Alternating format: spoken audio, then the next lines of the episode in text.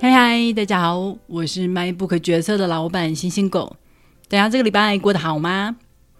让我们来继续介绍上礼拜的书《存在心理治疗》。这本由欧文·亚隆写的著作，介绍了他的存在心理学理论。这个心理学理论根基于存在主义。亚隆他从存在主义的理论里面找到了人的核心有四个主要的终极问题需要解答。这四个问题分别是死亡、自由、孤独，还有无意义。因为这四个问题是人的核心恐惧来源，所以如果我们没有好好回答这些问题的话，很多心理问题都会由此产生。在上一集，我们已经先讨论了死亡跟自由，这一集我们就来继续讨论孤独跟无意义吧。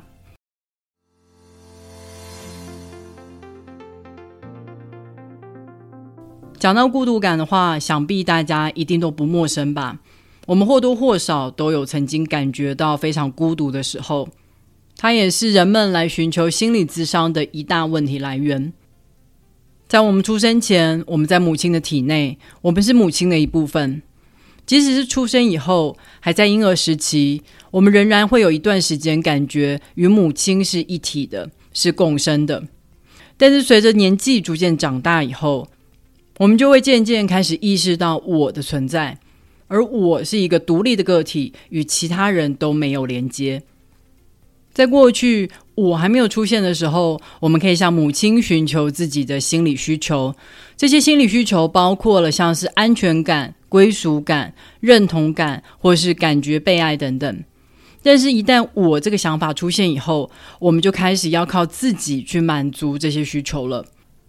如果这些需求没有办法被满足的话，我们就会深深的感觉孤单，这也正是孤独感的来源。这些需求很多都来自于他人之间的关系，但是如果你是因为缺乏安全感，就去找个人给你安全感的话，我把这种关系称为匮乏的关系。这种关系是很危险的，因为你可能会为了不失去这个人而扭曲自己其他的需求去迎合他。举例来讲，你可能觉得一个人好 man、好可靠哦，但是这个人可能打从心底就是一个大男人，觉得男人只要负责赚钱养家就好，家务什么的当然都是女人来做喽。你根本就无法跟他好好的讨论合理的家务分配，或者是你会不停的想要索取你自己缺乏的安全感，三不五时就想要知道他在哪里，不想要他跟其他的异性有互动。这种种不合理的行为，最终都会让对方疲乏、生厌离开。这种匮乏的关系，只是把别人当成提供某种功能的工具，是不可能长久的。就像有的人会因为他自己很内向，缺乏社交技巧，就想找一位外向、活泼的人来当另外一半。但是关系根本就不是找到的呀，关系是建立的，它是一个有机、持续在发展的过程。而你会在这个过程里面逐渐的改变，对方也会。你是个接收者，但同时你也会是个给予者，双方会一同创造出两人的关系。这种持续发展的过程就很像是 A 加 B 会等于 C，而 C 就是这个属于两个人的新关系。但是如果今天只有一方一直单方面的付出的话，他就不可能创造出新东西。因为 A 加零，它还是 A 呀。在这种状态下，关系是不会被成功建立的。还有一种有问题的关系是，你其实真正打算建立关系的不是对方，而是想要透过对方与其他人建立关系。这是一种不诚实的关系。举例来讲，有的男生会因为妈妈喜欢，所以决定跟对方结婚。这显示出来，他真正在乎的其实是妈妈的感受，而并非真诚的想要跟对方长长久久共度一生。想要以这些有病的关系来解决孤独的焦虑，想当然都是不可能成功的。事实上，亚龙更进一步的想要告诉我们，孤独其实是存在的一部分，因为每个人都是独立的，所以感觉孤独是不可避免的。但是我们必须要学会面对孤独，学会跟自己独处。我们在第八十一集讲爱的艺术里面有提到，拥有独处的能力，学会对自己敏感，是爱的先决条件。人要先学会处理自己的痛苦、愤怒、不安等等情绪，才不会在这些情绪爆发的时候，只想着要依赖别人，把对方当成自己的救生圈。孤独感一直都会存在，但爱的关系可以缓解我们孤独的焦虑。前提是我们要知道怎么去建立爱的关系。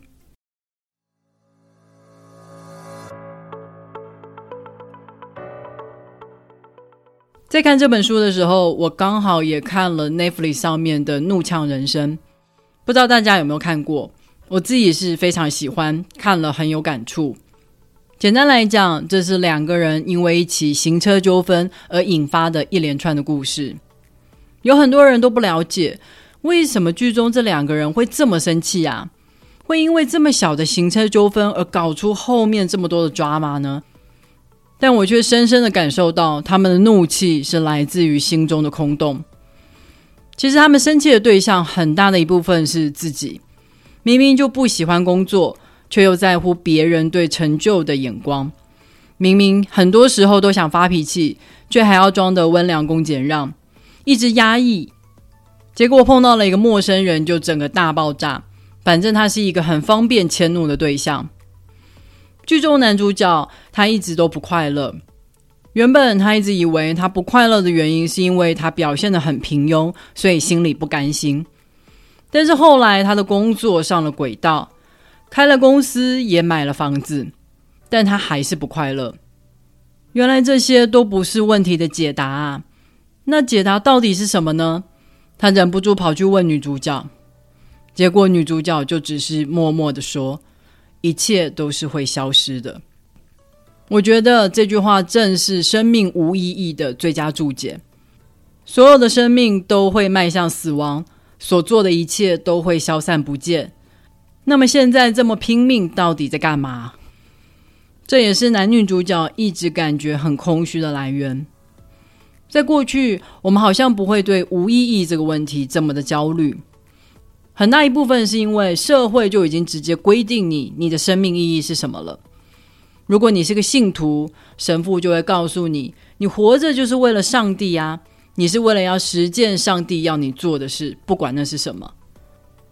如果你是个贵族，你的父母就会告诉你，你活着就是为了要延续家族的血脉。在农业时代，每天日出而作，日落而息，农民不用思考生命的意义是什么，因为他每一日的劳动就是为了要明天可以继续活下去，他没有其他选择啊。但现在这个社会不一样，我们有很多选择的自由，但正是这一份空白的自由，让我们感觉非常的茫然。我们的生命应该有个意义啊，就像所有的问题都会有答案一样。我们得要找到这个意义，不然的话，我这一生是不是就白活了？但事实上，存在主义的理论认为，以宇宙宏观视角来看的话，生命它是中性的，它是无意义的，它不是为了某个特殊目的才产生的。想想也对啊，你的爸妈难道是为了生一个工程师才生下你的吗？所以亚龙说。生命有其意义，它本身是一个迷思。生命并不会因为你没有实现某个目标，它就不完整、不存在。我们不应该先去思考做这个有什么意义才去做，而是想办法尽力的在每一刻活在当下，然后我们再在这个过程里面挖掘出属于自己的意义。例如，我朋友的小孩，他每天早上都去游泳。一开始是为了要消暑健身，但是游着游着就游出兴趣来了。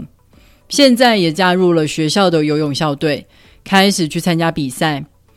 他渐渐从这个活动里面找到了成就感，也自己为自己设立了训练的目标。现在游泳对他来说不再是一个可有可无的活动了，而是生活中至关重要的一部分。这种时候，意义就产生了。所以，我们可以说，意义它不是先设立的，反而它更像是你认真生活、活在当下的一个附加产品。不过，虽然说生命本身是无意义的，但那是对宏观的宇宙而言。我觉得对于个人而言，找出属于自己的生命意义还是很重要的。因为生命意义，它会形成我们生活的价值观，而价值观就像是我们行为的蓝图，它是一个大方向，让我们不会走歪。如果今天我的价值观是不要伤害他人，那么很多选择就可以轻松的被决定。例如，我不会随便的去贬低别人，我不会想要口出恶言，我也不会随便迁怒，这都是符合同一个价值观下的行为。有了核心的价值观，我们的生活才不会消耗在反反复复、不停选择的混乱当中。要挖掘出属于自己的生命意义。我们通常都是从自我实现开始，想办法把自己的潜力发挥到最大。我们以自己的方式好好的工作，好好的玩乐，这些经历都会丰富我们生命的厚度，让我们可以很有自信，不枉费走了人生这一遭。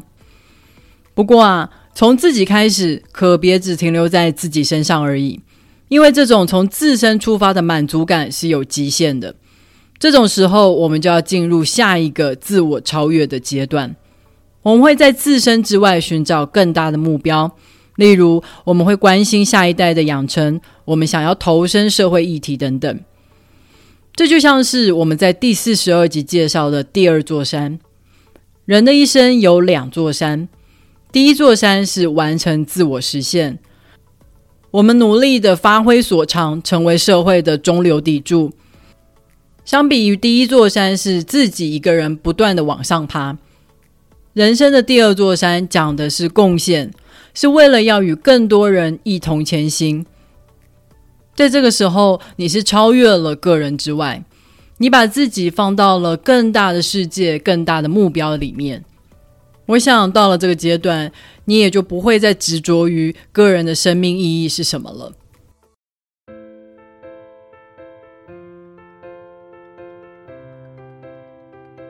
好的，《存在心理治疗》这本书就介绍到这里了。我在看这本书的时候，发现里面很多的观念都跟之前介绍过的书互相呼应。例如，孤独的焦虑就呼应了我们在第八十一集介绍的《爱的艺术》。亚龙很直截了当的跟我们说，孤独是人的本质的一部分。我们孤单的来到这世上，也会孤单的离开。